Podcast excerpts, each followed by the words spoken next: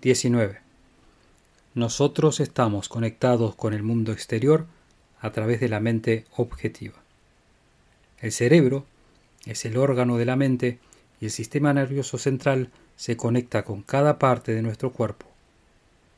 Este sistema nervioso responde a cada sensación de luz, calor, olor, sonido y gusto. 20. Si la mente piensa en forma correcta, cuando la mente entiende la verdad, envía los pensamientos correctos a través del sistema nervioso central al cuerpo y por eso sentimos placer y armonía. El 21.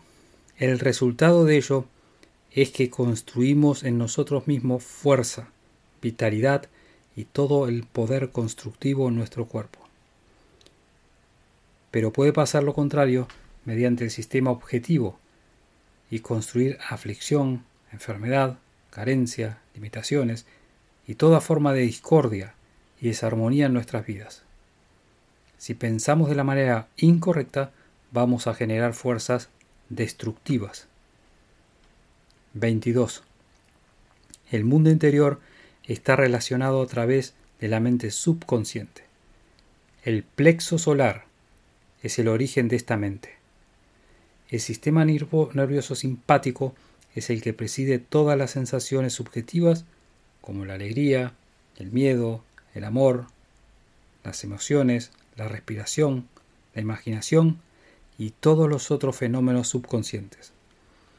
Es a través del subconsciente que estamos conectados con la mente universal y nos relacionamos con las fuerzas constructivas del universo.